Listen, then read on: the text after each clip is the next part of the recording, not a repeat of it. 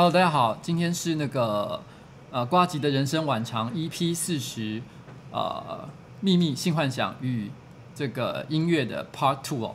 老实讲，其实故事真的有够多。我今天下午在整理的时候，我发现其实即便是已经做到 Part Two 了，但是我可能还是必须要忽略掉很多我觉得也非常有趣的故事。但是其实这一次为什么我会做？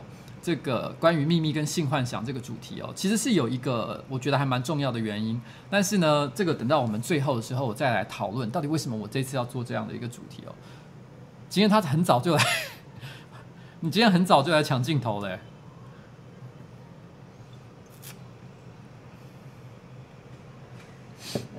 好，OK。然后在今天开始之前啊，我要我想讲一个我最近遇到的一个很无聊的一个小故事哦。今天的那个 CPU 六是有一点点不太，有点诡异，有点诡异，我看一下。呃，我其实最近我有去参加一个年度的社群的一个行销相关的一个研讨会哦，然后在那个研讨会的门口，我有遇到一个女孩子，那个女孩子是工作人员，她一看到我就非常非常的兴奋，说一定要跟我拍照，然后然后呢，她跟我拍照的时候呢，还全身发抖，然后跟我说，真的在所有的 YouTuber 网红里面，我最喜欢的就是你。如果有一天要结婚的话，我的理想型就是你。他这样子跟我说，我当下听了以后真的非常的感动，因为是一个很可爱的女孩子，在你的面前这样跟你说，你再怎么样心里都会有一点点小小的，就是你知道吗？就是有一点点心动的感觉啦。然后后来整个座谈会结束了，那那天座谈会呢，有邀请非常非常多的人。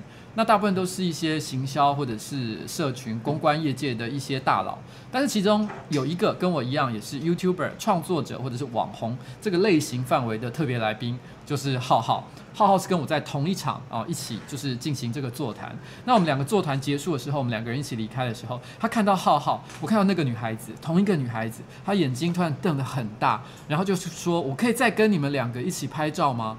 这一次他站在浩浩的旁边，而且我眼睛余光有瞄到他对浩浩做出了一个偷亲他脸颊的表情的动作。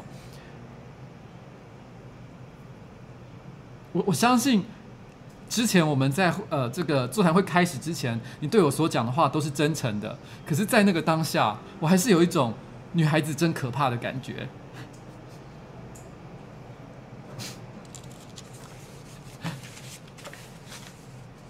哦，有哎，我问一下，影音有不同步很严重吗？有一点，但是还好，延迟一点点。延迟一点点而已吗？有时候好，有时候又又会不同步。OK，好，那没关系，那我们就继续哦。然后其实，在这一次的，嗯，对，保全有帮我拔吗？好，帮我帮我处理一下。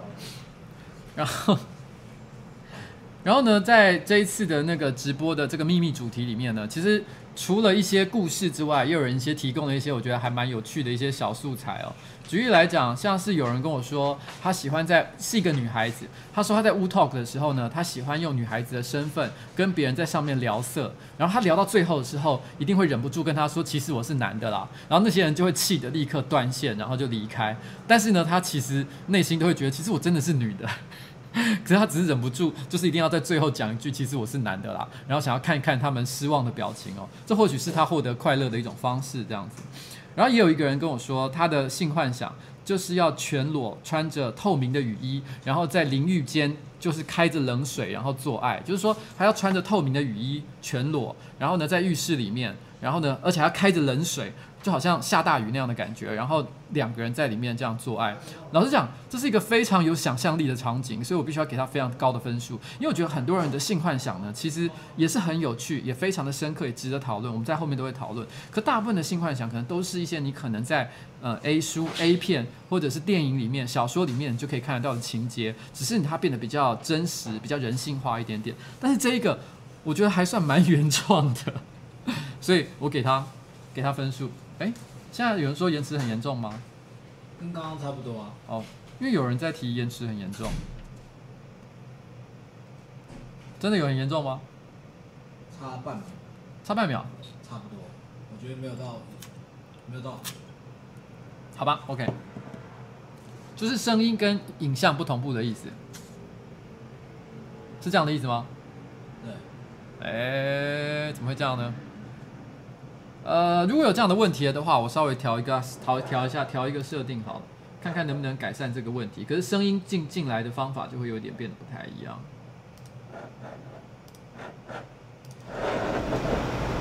你的声音比较快一点。喂，Hello，现在这样的声音是正常的吗？我现在看看哦。好，我现在把那个声音的那个进来的方向其实有改变了，我改成换成另外一个麦克风啊。麦克风这个麦克风的话就应该是同步的情况了，是吗？好了，那就这样子了，我不管了哦。然后还有另外一个人，他是跟我说，他是跟我提到说这个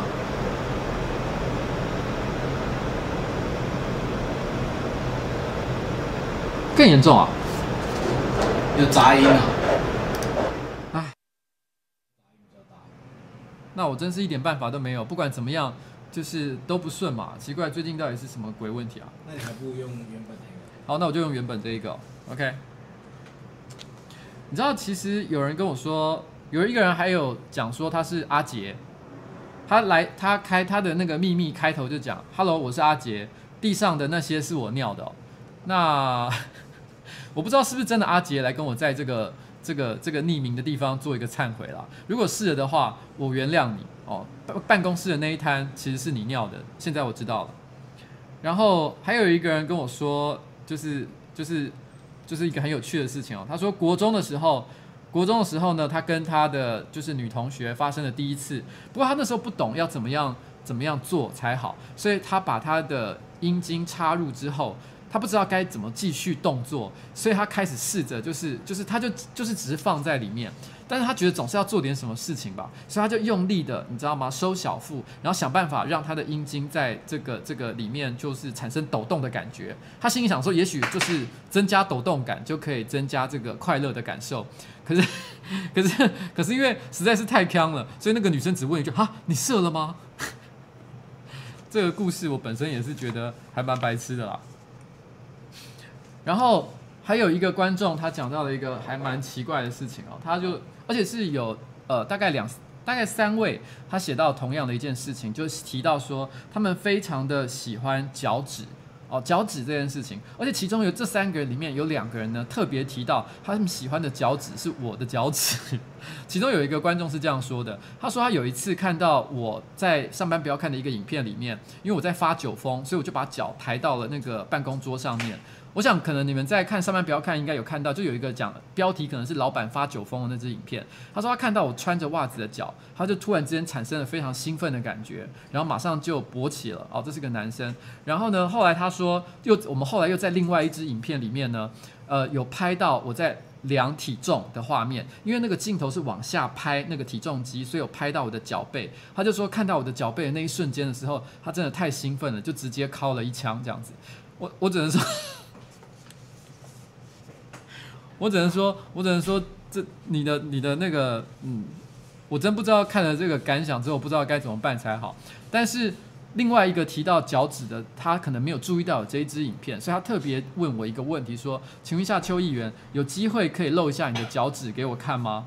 那那就那就，这是我今天拍的脚趾啊，哦，当做选民服务一下，让大家看一下哦。但是不要看太久，我有一点害怕。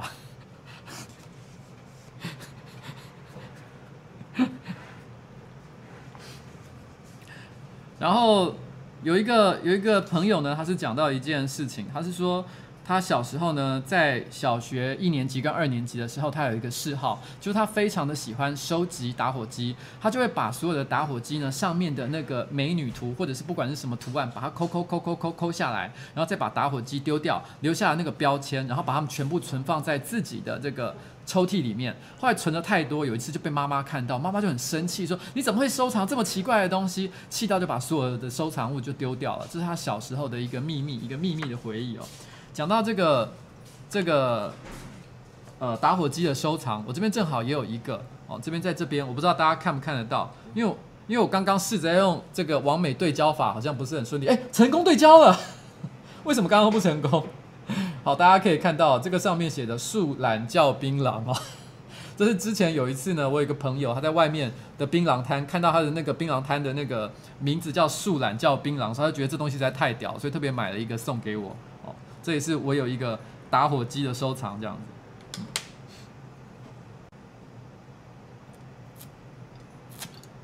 不过说实在的，我个人。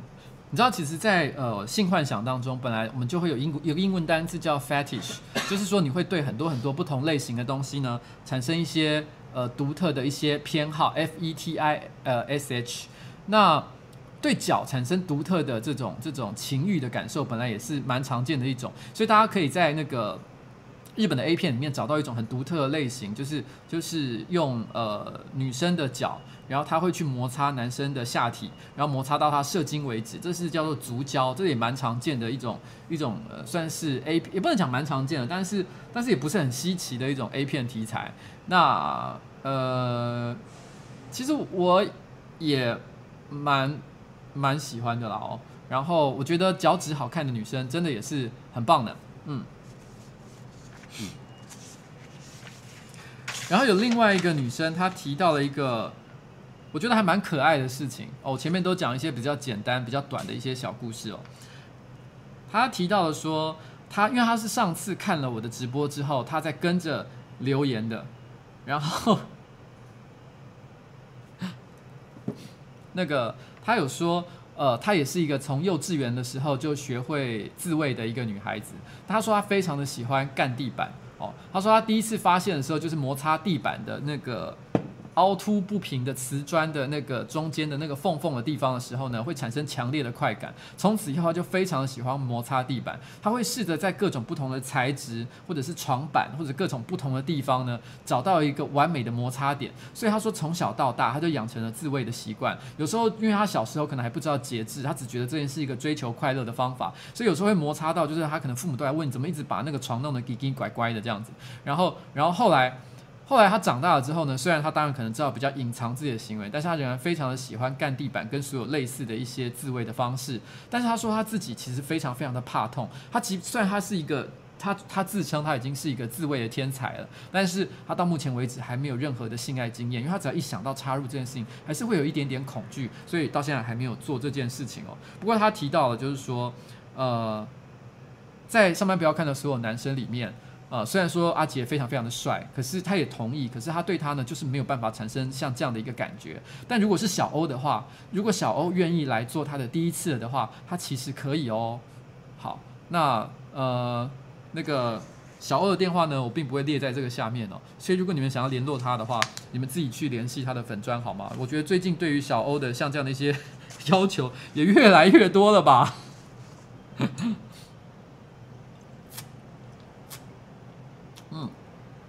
今天这个，今天其实喝的这支啤酒其实也蛮特别的。这个是好像是台湾啤酒前几天寄过来给我们的，然后它的名字叫做北啤哦，台北的北，啤酒的啤叫北啤，大概是想要取北鼻的这个谐音啦。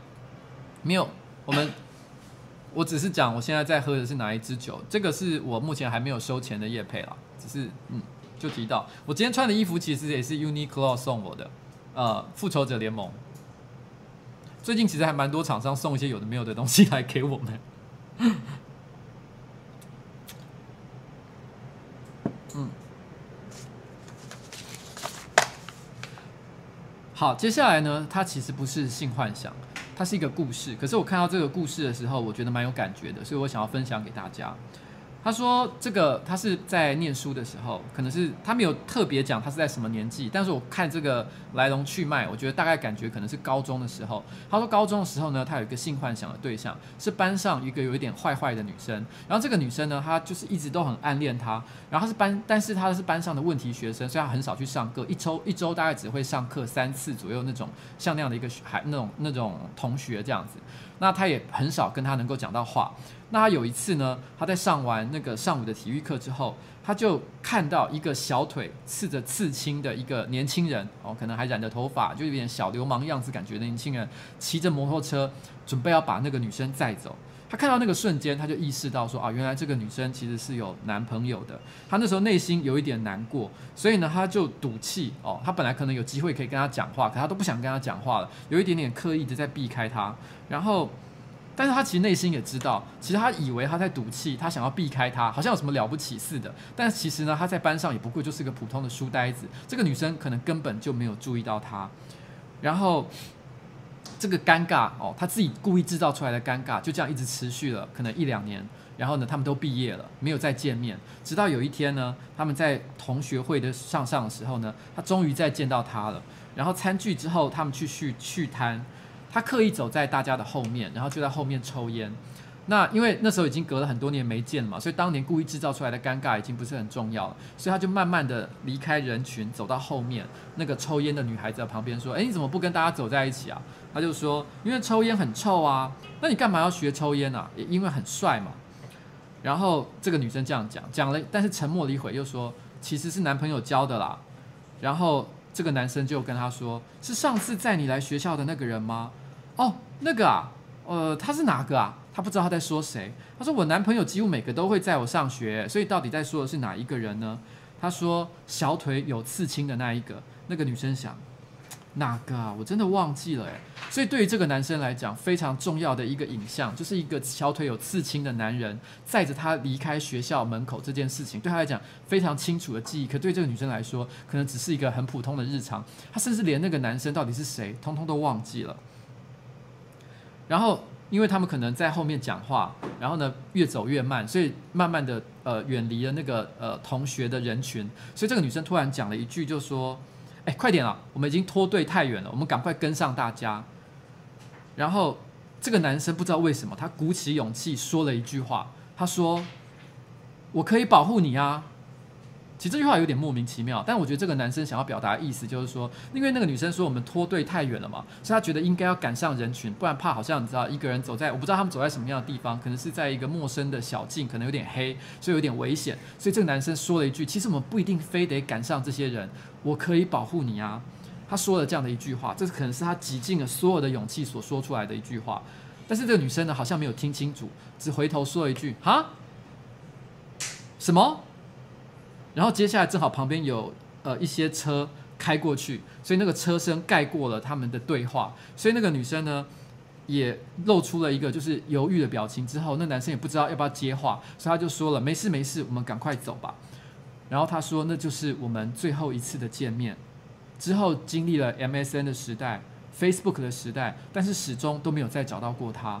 他有经历过 MSN，我觉得就表示说他年纪起码应该是三十几岁以上了，已经应该是不一定有我这么大，但是应该也是有一点点年纪了。所以他可能，嗯，也许有结婚，也许有女朋友，但对他来说，这一个坏女孩可能就是他人生当中第一个最重要的一个性幻想对象。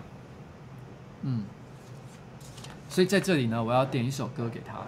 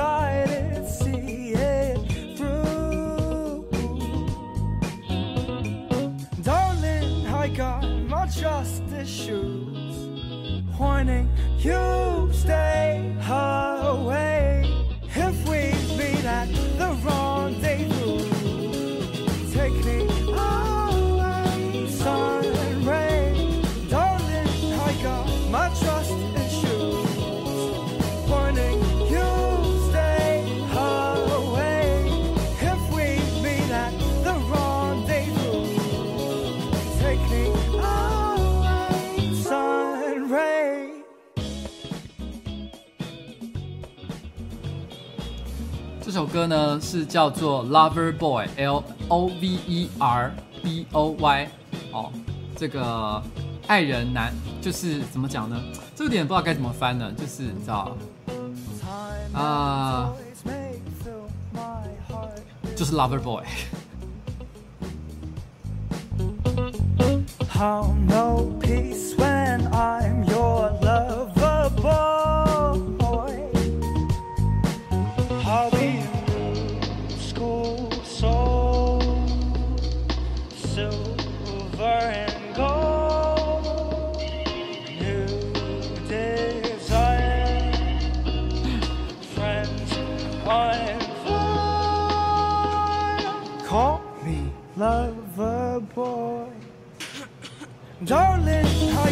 这首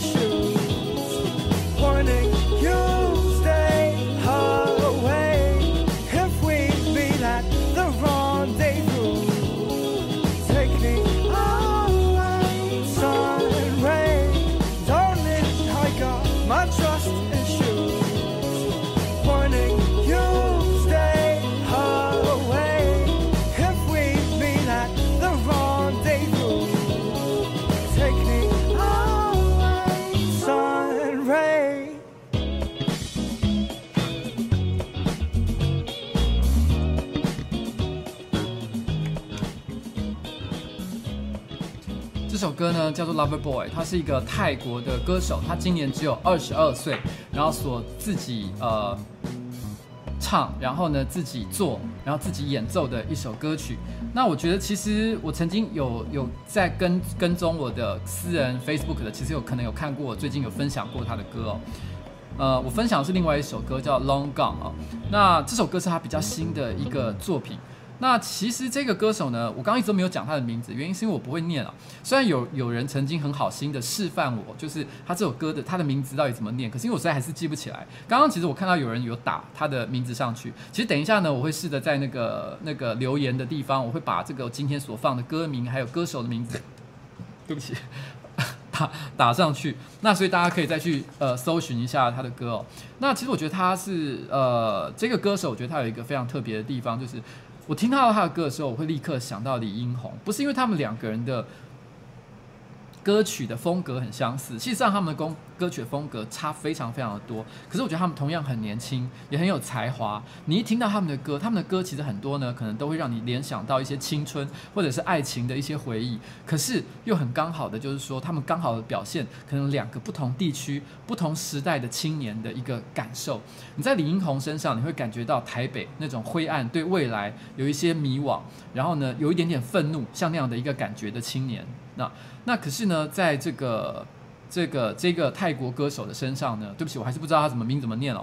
他这首歌的 MV 是拍在帕塔亚这个地方，帕塔亚呢是在呃泰国的几个重要的观光城市里面呢，特别会让人感觉到海滩、夏天，还有就是那种欢乐感觉的一个地方。当然呢，如果你喜欢去一些色色的地方的话呢，帕塔亚可能也是你知道，就是很厉害的一个场所啦。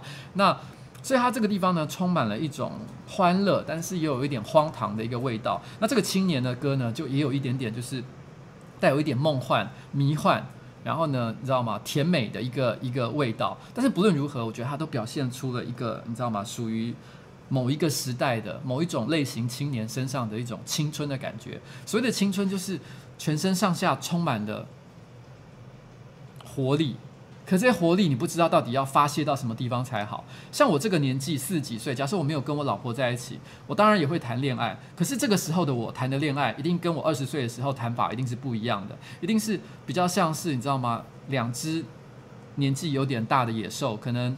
在外面经过了很多风霜，也受了很多很多的伤，搞不好有一只脚还跛了。所以两个人在一起的时候呢，最重要的一件事情，其实不是发泄自己多余的精力，因为已经没有了，我们已经被生活消耗光了，所以我们只是在互相舔舐伤口而已。这是只有在年轻的时候，你才会有那种恋爱感觉，就是那种浪费青春的感觉。我们这个年纪已经越来越难感受到这样的一件事情。嗯，好。那我接下来呢，下一个故事其实是要讲，呃，一个女孩子。他说他有一个藏在心底非常非常深的秘密哦。他说从小就和父亲的感情非常非常的好，我总是黏着他。那母亲呢是上夜班，所以他们有时候呢会一起吃晚餐，一起洗澡，然后呢只穿着内裤和内衣就睡在同一张床上。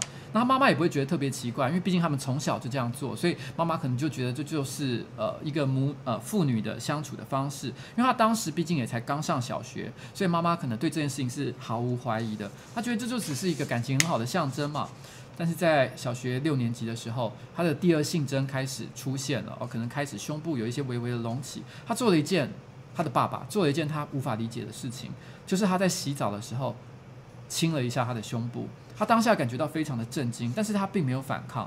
到了国中、高中，虽然没有在一起洗澡，但是他们还是会常常一起睡觉，一样只穿着内衣裤，甚至开始会有亲吻嘴巴。还有亲吻身体其他部位的一些行为，在床上会磨蹭、会抚摸，但是他却不会感觉到任何的恶心，他没有觉得自己被性侵，因为他觉得这是我自愿的。然后呢，但他们从来不曾发生真正的呃性行为。因为他们可能内心里还是觉得有一道最后的防线，觉得这件事情是不能做的。他可以感觉到他的父亲，他可能有勃起的一些生理反应，可他们两个人都没有再往下进行下一步。他觉得自己是一个变态，他觉得他跟父亲做这件事情，只要说了出去，全世界的人都不会原谅。他找不到，但是他却找不到任何一个理由。他觉得全世界人都不会原谅他，可是他找不到任何一个理由。他觉得他自己现在是错的，所以他的性幻想的对象其实是他的爸爸。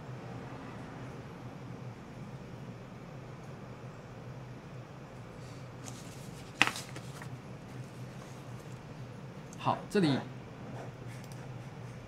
我就帮他挑了一首歌。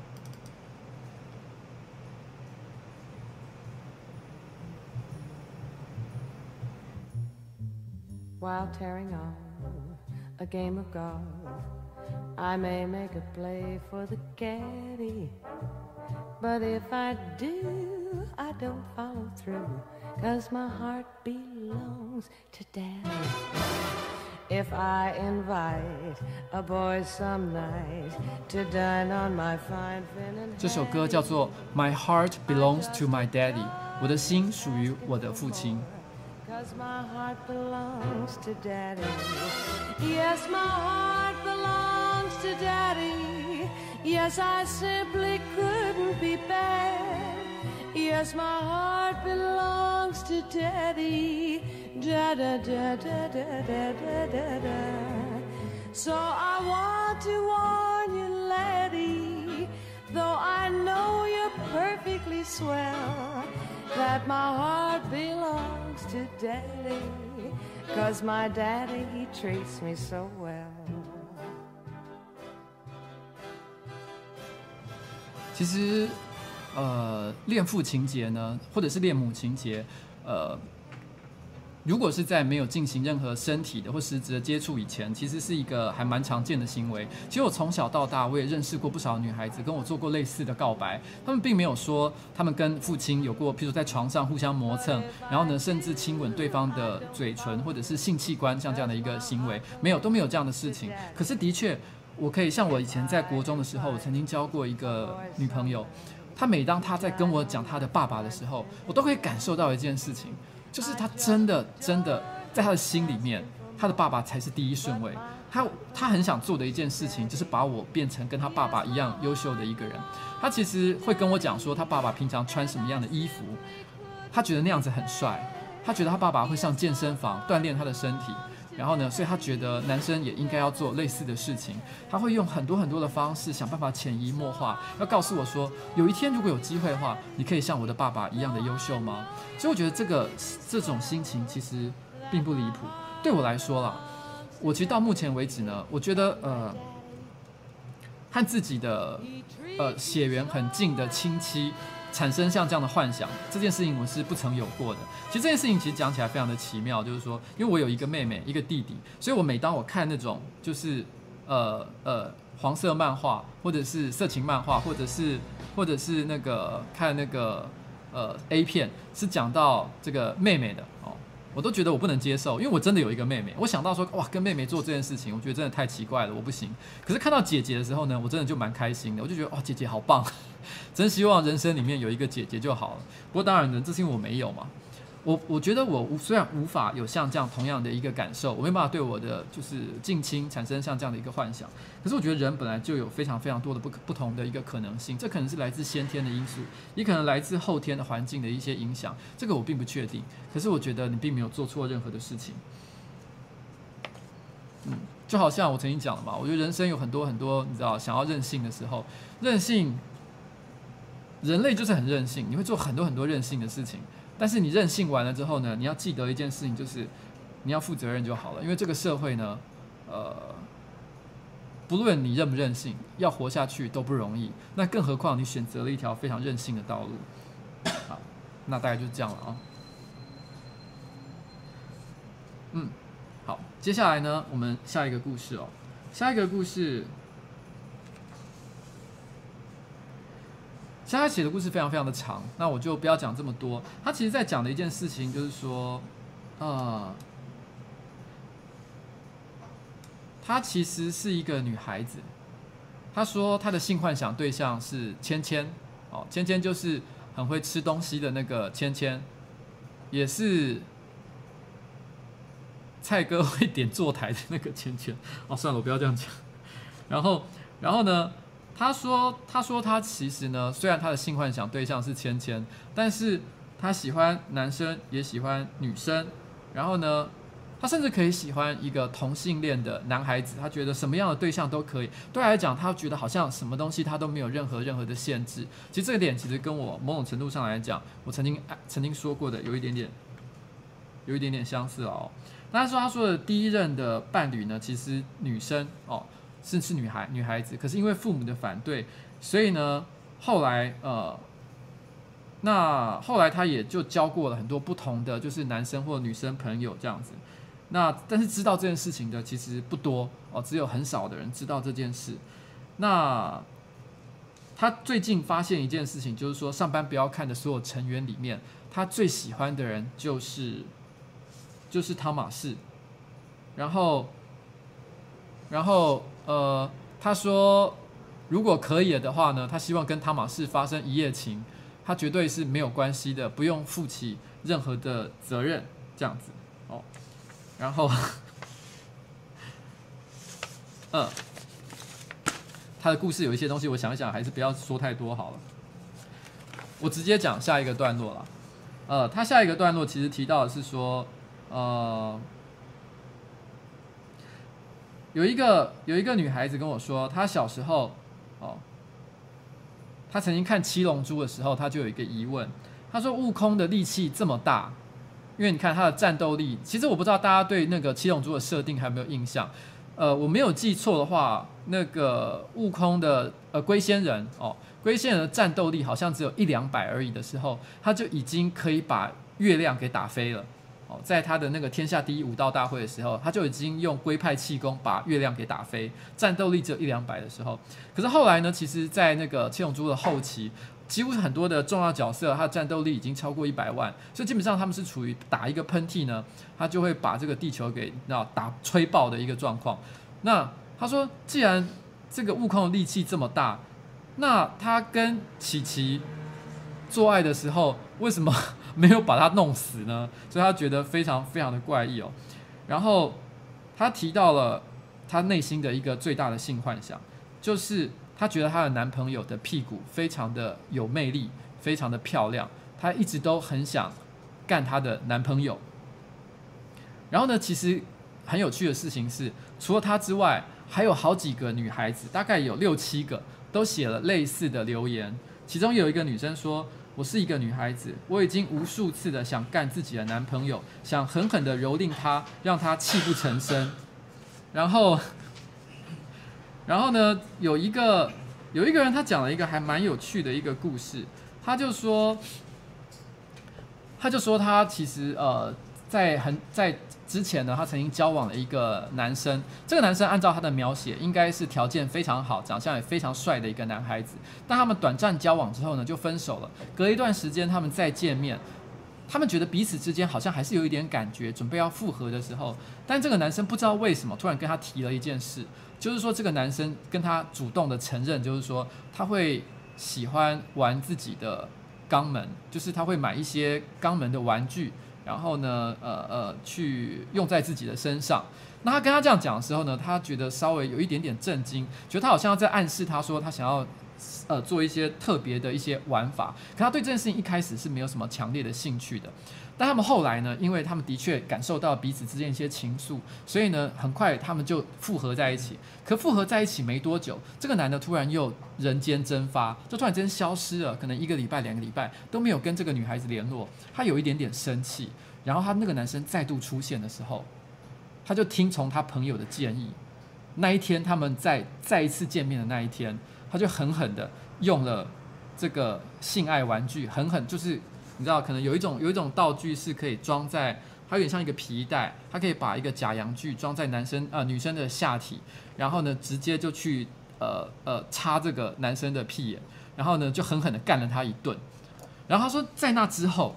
那个男生的态度就完全改变了。本来之前都有一点爱理不理的感觉，但是现在突然之间变得非常非常的啊、呃，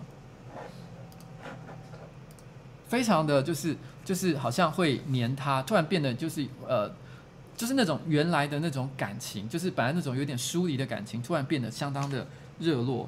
然后他一边在，他还记得他一边在干他的时候，然后呢，他觉得。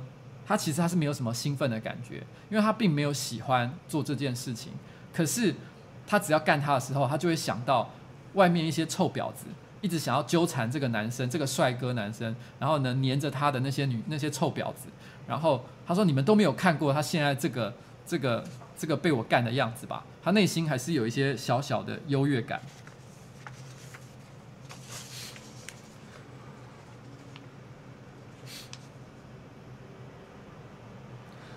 后来，他又继续做了第二次，就是同样的事情。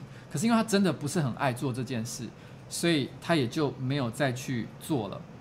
然后他虽然后来他他后来呢，虽然没有再继续做类似的行为，但这男生呢，可能也因为因为已经可能算是开诚布公了，讲了他个人的兴趣，所以他开始会在他面前就是玩这些类似的玩具，甚至看电影的时候都还会偷偷塞着钢塞，然后陪他去看电影这样子。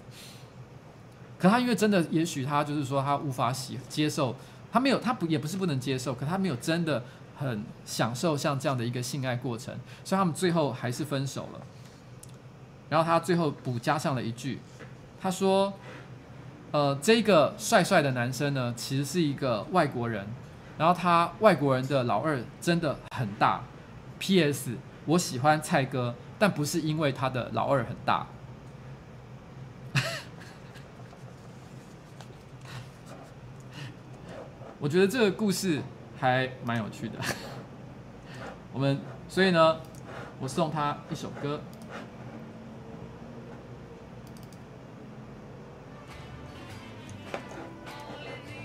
等一下。I miss you, baby. I want you back with me. I'm sorry. I took her on a date. Things seem so bright. I knew I would not need my YouPorn tonight. We go to her place and we fool around.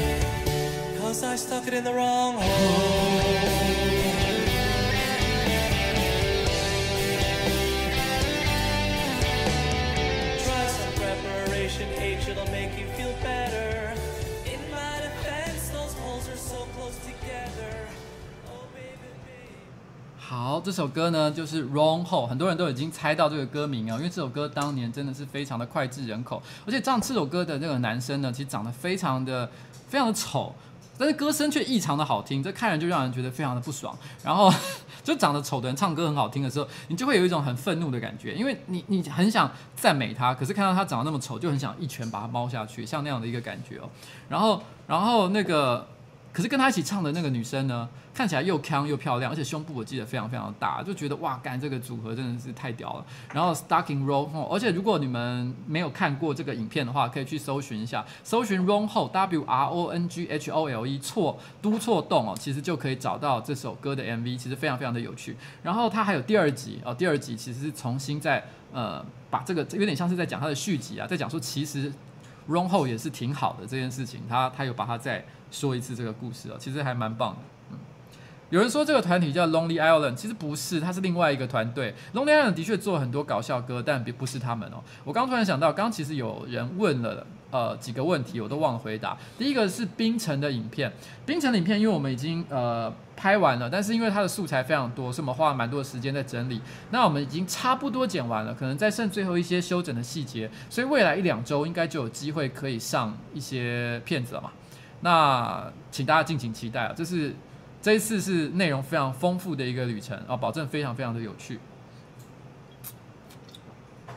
然后至于蔡哥的老二是不是真的很大？我以前也在直播上是有讲过，就是我没有我没有看过嘛，我怎么会去看这件事情？所以我也只能说，我都是听大家谣传的啦哦。那我也不知道到底是谁真的看过，传出了像这样的一个传言，搞不好其实就是蔡哥自己也说不一定。但是我也曾经在直播上讲过这件事，就是说，如果今天有人，呃，在泡温泉的是遇到我，然后看到我，然后觉得我的老二很小，我觉得大家也只会有一种哦，果然老二还蛮小的，也没什么，就是觉得这是蛮正常的一件事，因为我的脸就不是老二很大的脸嘛。但是蔡哥如果他老二很小的话，大家一定会笑死他，因为看起来就是一副老二很大的脸。所以如果他老二很小，一定是一个很可笑的画面哦。所以就是这样了哦。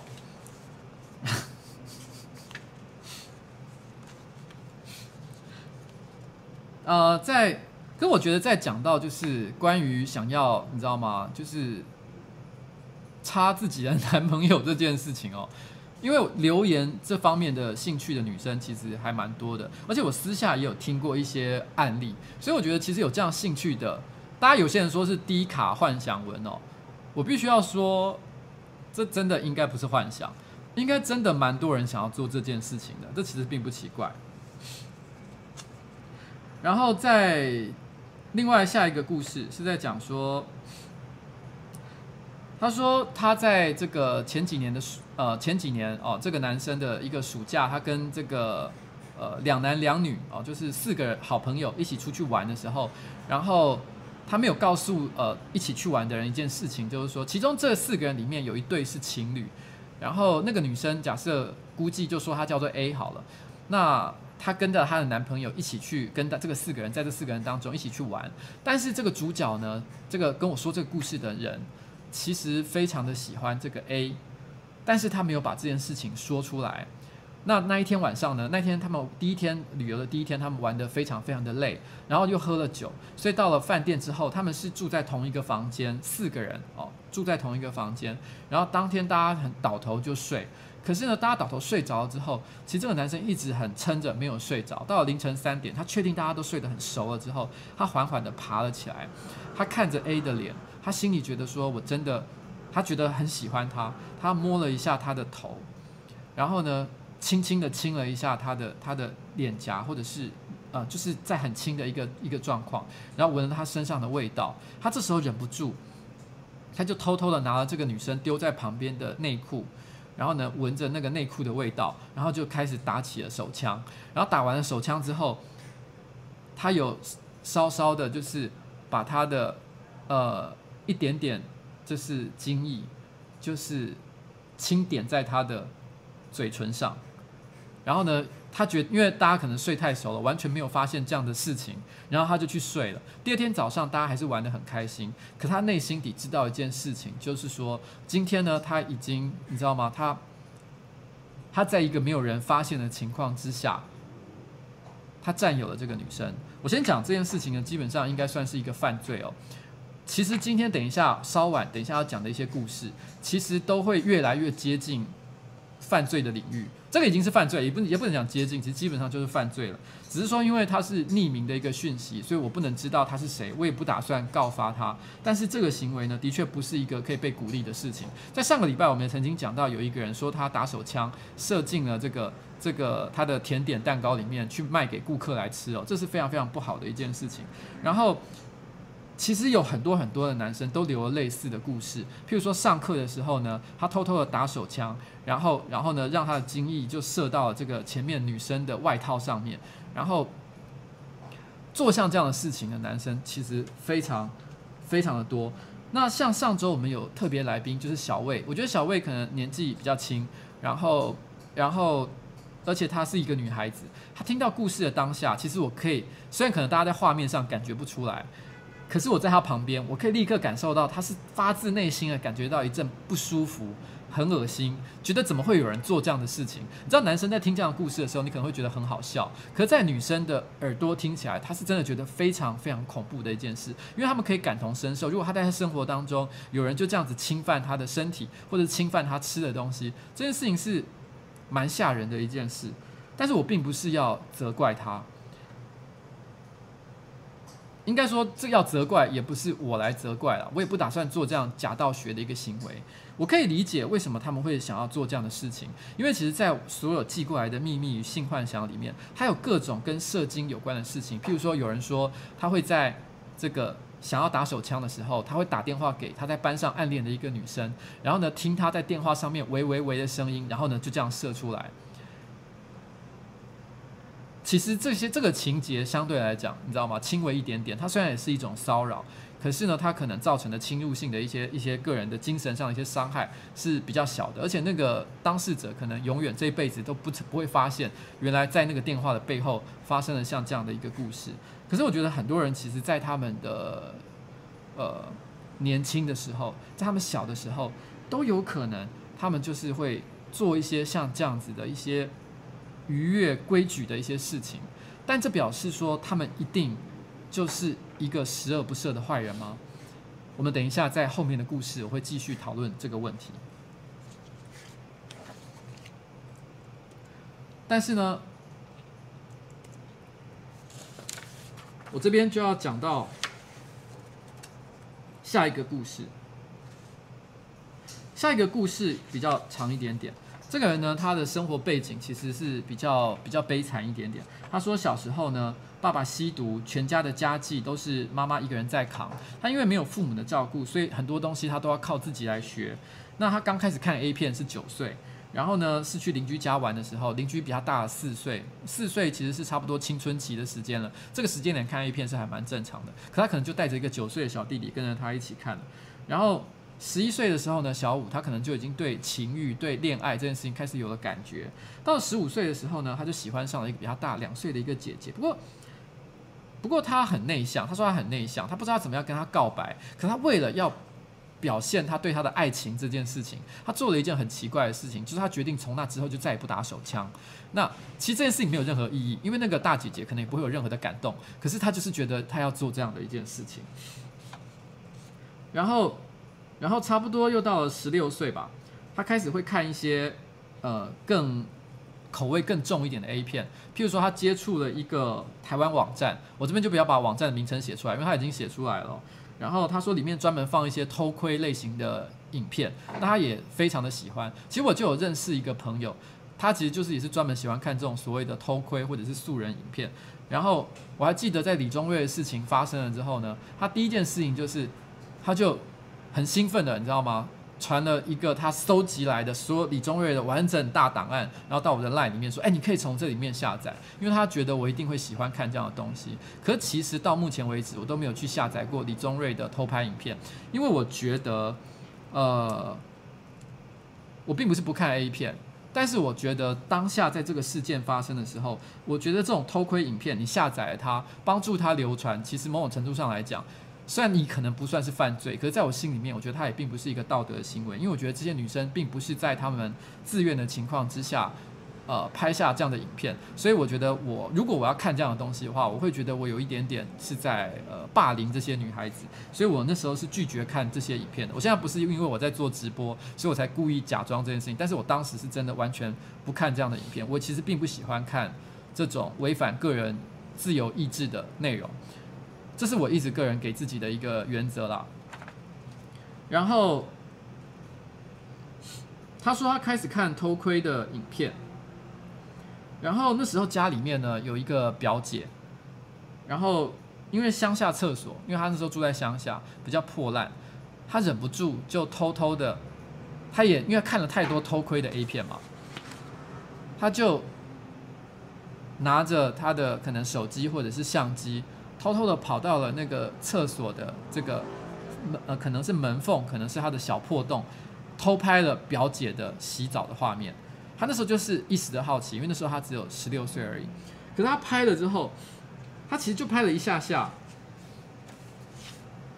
其实因为当下的情况、环境可能灯光啊，或者是那一个缝也不是很大，所以并没有拍的非常的清楚。然后，但是那个女生呢，马上就看到他了。他拍的那一瞬间，他就看到他了，他很惊讶。那个女生很惊讶，他就冲出来说：“请你立刻要把影片删除。”当时他很害怕，他不知道要做什么才好。但是那个表姐说：“我不会跟你爸爸妈妈讲，但是你现在立刻把影片删除。”但虽然讲完之后呢，这个表姐还是跟她爸爸妈妈说了。那我想这个表姐未必是因为在骗她啦，我觉得她可能只是单纯的当下就觉得说，也许我要保护这个小孩，那不要让他真的受到太多的责难，所以她没有要打算告发他。可事后她仔细想一想，她可能就觉得说。还是要让这个小孩受到一点教训，不然的话，他可能不会真的学到一些事情。所以他还是跟他的父母说了。他说他有，他还记得他的母亲心碎的表情。他就知道这件事情之后，他非常的心碎，骑着小绵羊摩托车就离开了。他到学校之后，整天都在哭。这个这个男男生，他整天都在哭，因为他自己也不知道自己为什么会做出这样的事情，非常的不知所措。他也去找了高中的辅导老师，然后呢，跟他讲了一切。然后那时候呢，那个老师他就对他用催眠的方法去想办法治疗他的心理。不过其实事实上他觉得可能一点用都没有，因为他觉得他还是觉得自己就是一个大变态。在那个时候呢，他的爸爸已经洗心革面，准备要当一个好爸爸，不要再吸毒了。然后，然后呢，他那时候下完课补习完，他就来接他，还笑笑的跟他说他会好好的教他。但是尽管其实这个家人都对他想很友善，老师也想要帮他，可是他内心底。还是觉得非常的愧疚，他避开他爸妈大概有两个礼拜的时间，他都不敢跟他说话。表姐也也是一样，表姐后来其实呢，呃，有原谅他，甚至还主动约他去吃饭，所以这个家庭其实对他是很温暖的。可是他内心呢，就是觉得他一直推三推四，他就是觉得说，他觉得他内心他自己知道他做错了，他觉得在他当下他可能一时冲动，他想要模仿网络上的一些人做出偷拍的事情，可是。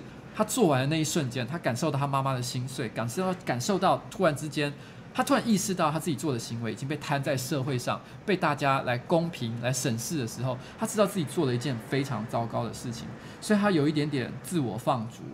然后，然后呢，虽然他并没有去做一些自残的行为，可是，可是到他毕业的那一天呢，其实他也已经变得不太喜欢去学校，然后。他后来现在到了国外去念书，他虽然没有讲理由，但是某种程度上来说，可能对他来讲，这也是一个就是一种你知道吗？换了一个环境，想要重新开始的一个感觉。他说他希望我把他的故事分享出去，告诉观众千万不要犯下像这样的一个错误，因为即使是当事人原谅了你，社会也不会原谅你。这是他的故事想要讲的一个事情。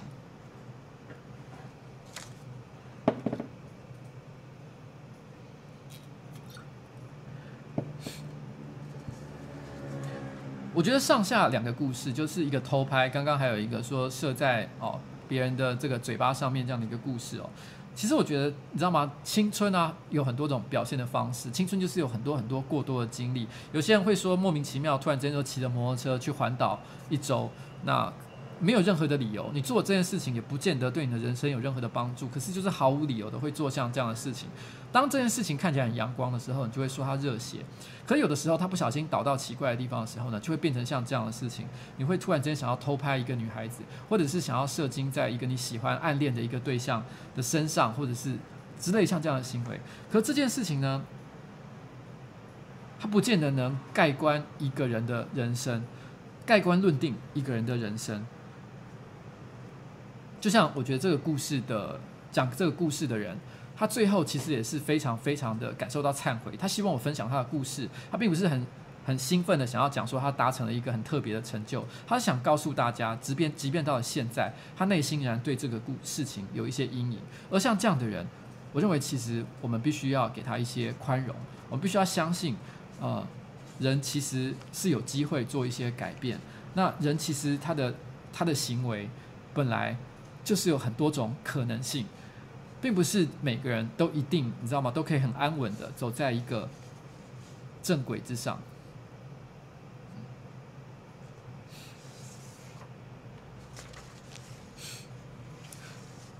其实有一个一些人，呃，对不起，刚刚突然之间讲的好严肃啊，我突然之间不知道该，突然之间觉得下面的故事，我就觉得变得比较难接了。但是我其实当初啊，我为什么会想要做秘密跟性幻想这个主题？其实是有一个原因的，因为我其实内心一直都觉得啊。我觉得我们很多时候，我们对社会会有一些比较异常的一些行为，它不一定是性幻想了。有的时候可能会做一些反社会的，或者是一些影响到社会秩秩序的事情。我们可能对它的宽容度，有时候会对它变得非常非常的低。有时候我们会对一些不同的意见也会产生，你知道吗？就是一些很很强烈的一些态度。譬如说，我们在 P T E 上，我们从总是会看到，就是我觉得其实一年前我感觉不强烈，但是过去这一年呢，我们可以常常看到有人在讲，只要一讲到呃同志或者什么之类的一些话题，或者是一些比较特殊的，你知道吗？性偏好的事事情的时候，其实大家立刻就是把它讲得像非常的可怕哦，就是好像有很多很多这个这个这个是这件事情是社会所你知道吗？天理不容的一个状况。有些事情的确啊，就像我刚刚讲，它其实是犯罪。可是我觉得，你知道吗？在年轻时代，很多人都会忍不住做下了一些，呃，可能不是很好的行为。只是差别在于说，大概九成很多人都不会抓到，可是只有一成被抓到。那我并不是说那九成没被抓到的人运气很好哦，所以没什么关系。可是其实我觉得，大家其实，我觉得其实大家在看待这件事情的时候，有时候我们要想，呃，性幻想有很多很多种不同的类型。然后很多人都觉得很像天方夜谭一样，可是它其实并没有那么的奇怪。你知道，人类的基因呢，其实有三十亿组碱基所代表出来的不同的遗传讯息。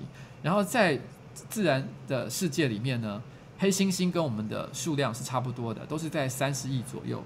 我们的基因的差别其实只有百分之一点二，也就是说，我们在基因情报上的讯息的差别，其实。相似程度高达百分之九十八点八。黑猩猩是什么样的猩？什么样的动物呢？就是大家看那个综艺节目，有一个小庞哦，小庞有一个黑猩猩，那个就是黑猩猩哦。小庞与一只狗在那边旅行的那个故事，那个就是黑猩猩。你看起来它的外表跟我们长得非常非常的不同，可是实际上我们在内在，我们的基因却是几乎都是完全一样的。而我觉得，当大家看到这些，你知道吗？光怪陆离的一些现象的时候，你可能会觉得他们根本。不是跟你同一个世界的人物，但其实可能在内心底，你们之间的差别并没有这么的多。这是为什么我想要收集性幻想故事的原因，因为我想要收集一些真的很特别的一些故事。也许在呃我们现在听这个直播的观众里面，百分之九十八点八都是一些就是过着很正常生活的的朋友，你们可能就是正常的谈着恋爱，正常的结婚。生小孩，然后呢，上班就业。可在这个世界上，还是有一些人，他们不知道什么原因，也许是先天的，也许是后天的，他们产生了一些很独特的一些偏好。这个并不是真的作为人有这么巨大差异的地方。有很多时候，我们不应该看这么小的地方来决定我们是不同的人，我们应该看我们相同的地方有多少。也许你会发现，其实我们彼此是你知道吗？是更可以互相认同的。嗯。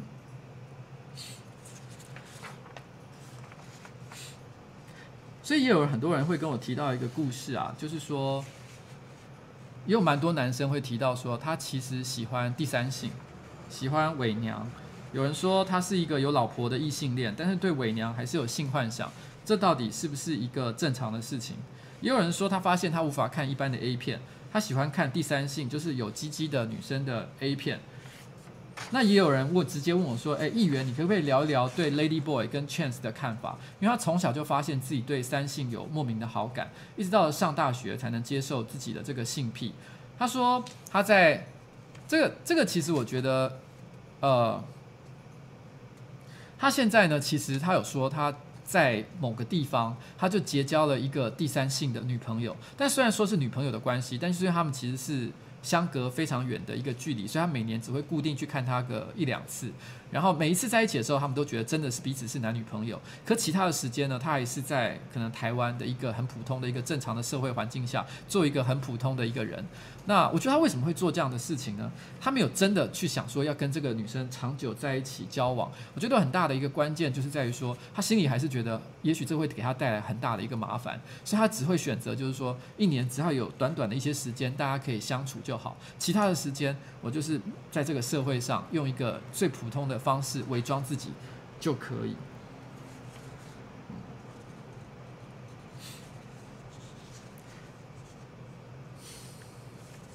嗯。不过我觉得是这样子啊。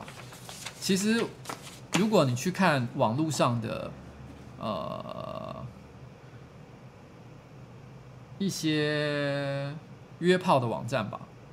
你会发现一个很有趣的事情，就是会想要尝试约第三性的人是并没有大家想象的这么少。其实你会发现，像这样的留言，像这样的需求，其实还不小。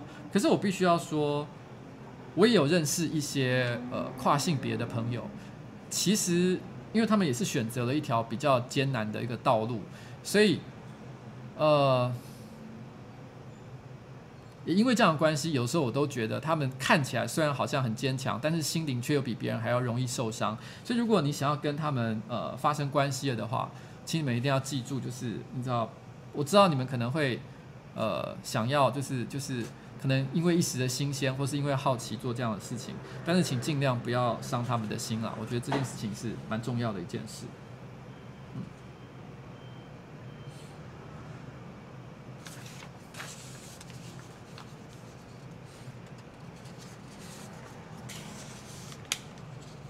完蛋了！我不小心把今天的直播导向了一个好好硬、好硬的一个一个方向。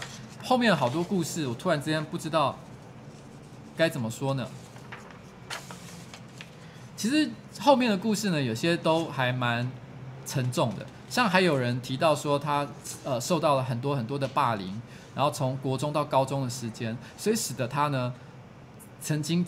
内心有好多次都想要想到了各种方法，想要杀掉那些被霸凌的人。他内心就是一直到现在，他还是放不下这件事情。他每天只要有机会，他就会去想象杀掉这些人的一个状况，这是他内心的一个秘密。也有人直接在上面跟我承认说，他其实已经杀了人，但是还没有被发现。但是这个故事，他的故事非常非常的长，而且因为牵涉到我觉得更加严重的一个犯罪的一个事实，所以我不知道他这个可能也可能是唬烂，也可能是唬烂，我必须承认。但是问题是我既然寄给我看，我就当做是这件事情是真实的。但是这实在是你知道吗？看这到这些故事的时候，有些故事你的确会觉得很锵、很可爱，还蛮有趣的，是一个你知道吗？恋爱的故事啊，或者是一个你知道吗？青春时期的胡搞瞎搞。可有的故事是真的非常非常的沉重，而我觉得在所有最沉重的故事里面呢，其实就是跟强暴有关的。我收到跟强暴有关的故事，大概有十几则左右吧。有男生，有女生，他们的状况对这件事情的感受也不太相同。有一个人说，他其实已经结婚了，然后他而且他是一个普通的上班族。那他记得他在五岁或六岁的时候呢，曾经有一个男人跑过来问他说要不要玩游戏，那他就兴冲冲的就跑过去，呃，这个这个男人的家里面，但这个男生呢就跟他讲说，我们来玩护航老二的游戏吧，然后就这样，他因为只有五六岁嘛，他也不能理解，他觉得不好玩，可是他也是被说服了，跟他一起玩像这样的游戏。但是呢，因为他是他老家的一个男生，后来隔了很多年，他还一直记得这件事情。但是那个男的呢，也是过着很普通的生活，他也结婚了，他一直从来都没有想过要去告发他。不过他倒是讲了一个他内心的一个小秘密，就是说，但是那个 A 男呢，就是就是这个跟他玩口交游戏的男生呢，其实有一个呃非常丰满白皙的皮肤很白的老婆。他内心里总是有一个幻想，就是想要去强暴那个老婆，给他一个好看，作为一个报复。不过他其实大概可能只是半开玩笑讲这件事情了，所以他也不是真的打算要做这件事。只是他内心有时候就会看到他老婆的时候，都很想说，想要一边跟他做爱，然后一边跟他讲说：“你知道你老公当年对我做了什么事情吗？”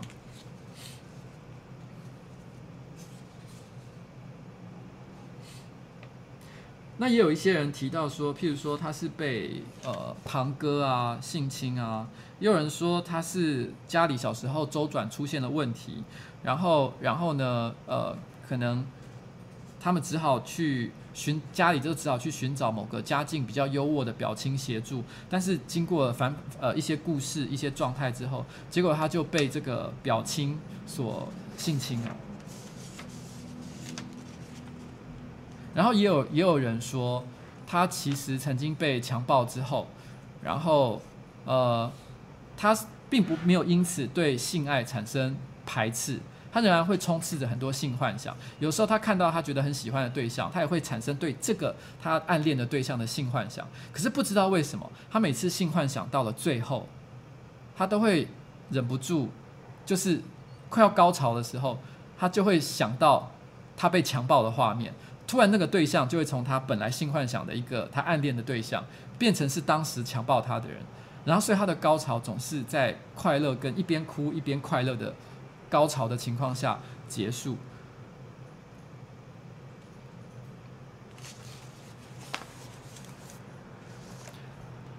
呃，其实啊。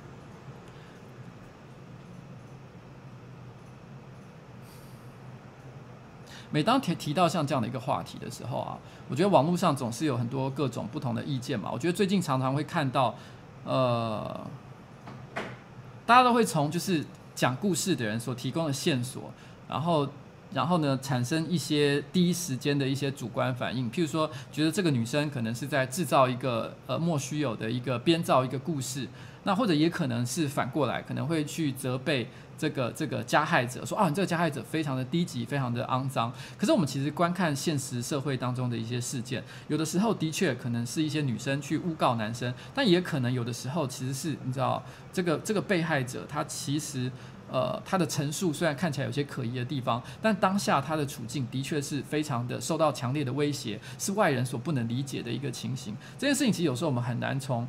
呃，电视新闻或者是一些片面的报道就能够得到真相。可是我常常会看到，就大家在呃电视上，就是只要看到像这样故事的时候呢，就会突然之间变得呃，你知道吗？好像对这件事情非常了然于心，立刻下了结论，讲说啊，果然是个台女，或者是怎么样的一个情形。我每次看到这样的内容的时候，我都会觉得其实呃非常的愤怒，因为我觉得其实这些事情我并不觉得。呃，作为一个旁观者，你透过了一个五百字或者一千字的报道，你就得到了多少的真相？很多真相并不可能从这这样一点点简单的文字就获得的。那我也很不喜欢一种讨论的方向，就是每当有人在讨论像这样的一个，譬如说我们讲到强暴犯应该受到什么样的刑罚的时候，很多人就会跳出来讲说啊，我们应该要把这些人凌迟致死啊，或者是要处以极刑啊，然后，然后，然后呢，呃。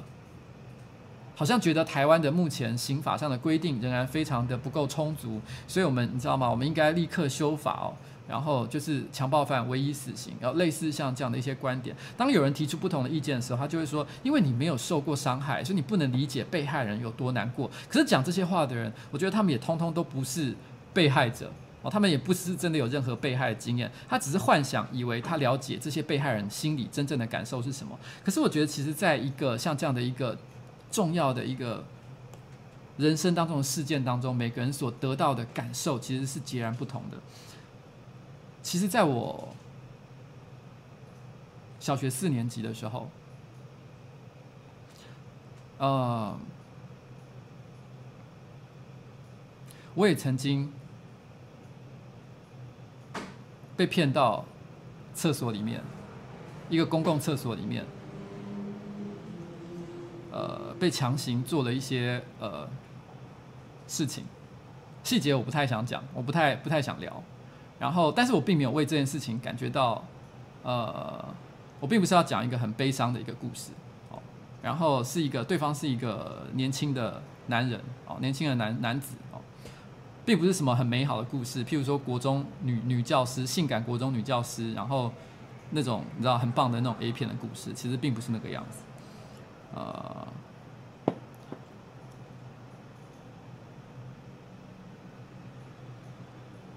我从来没有把这件事情当成一个很大的一个秘密，我也没有特别打算想要提起。我到现在还是不知道这件事情对我的人生的影响到底是什么。我一直认为我不在乎这件事情，因为我每当我回想起当时发生的事情的时候，其实我是一点感觉都没有的，有点像是你知道吗？在看一个旁观者的一个故事，就是好像你在看漫画或者是看一个影片一样，你不会产生真的很强烈的一个感情。我可以把很多的细节描述出来，但是对我来说，我不知道要怎么，我不知道他对我，你知道吗？在心情上。实质上的影响到底是什么？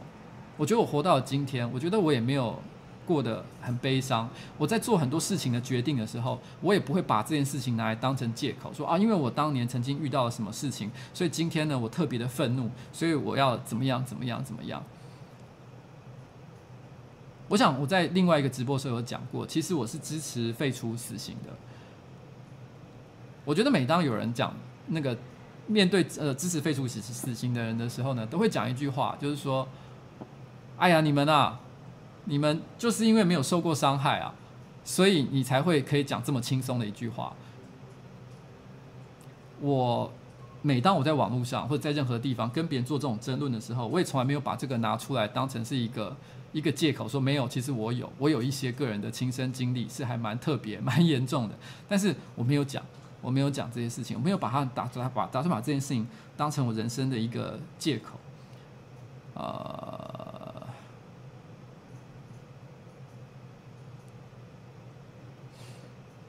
可是它到底对我有没有影响？我有时候会想这个问题啦，我不会花太多的时间，因为我比较对我来说最重要的事情是怎么样继续往前走，不是一直往回头看。呃，所以我想跟就是呃有把这些故事分享给我的朋友讲，就是说，我觉得人生不管你是你知道吗，在人生的历程当中加害到了别人，或者是被别人所加害，这些故事这些历程都不能够盖棺论定你的一切。不管你现在几岁，你是十五岁还是二十岁、二十五岁、三十五岁。你都还有机会改变自己，你后面的人生，只要这件事情还没有结束，你都可以还可以往前走。那。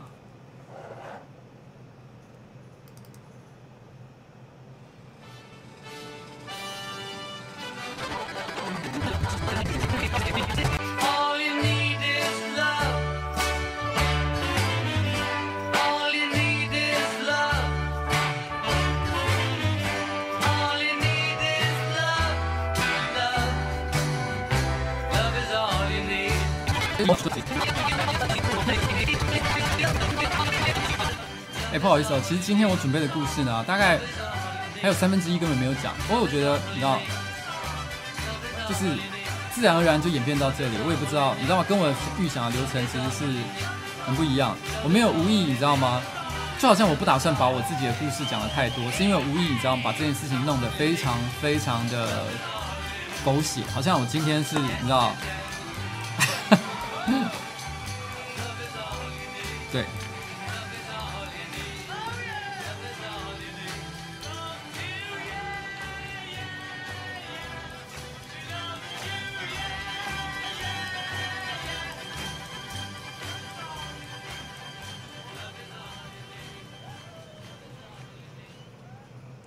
好了，今天就是那个瓜吉的人生晚场 EP 四十哦，就差不多到此告一个结束。非常谢谢大家今天晚上的收看。那我发现我又忘了一个很重要的事情，我在 Facebook 上写好了。好，就这样，拜拜。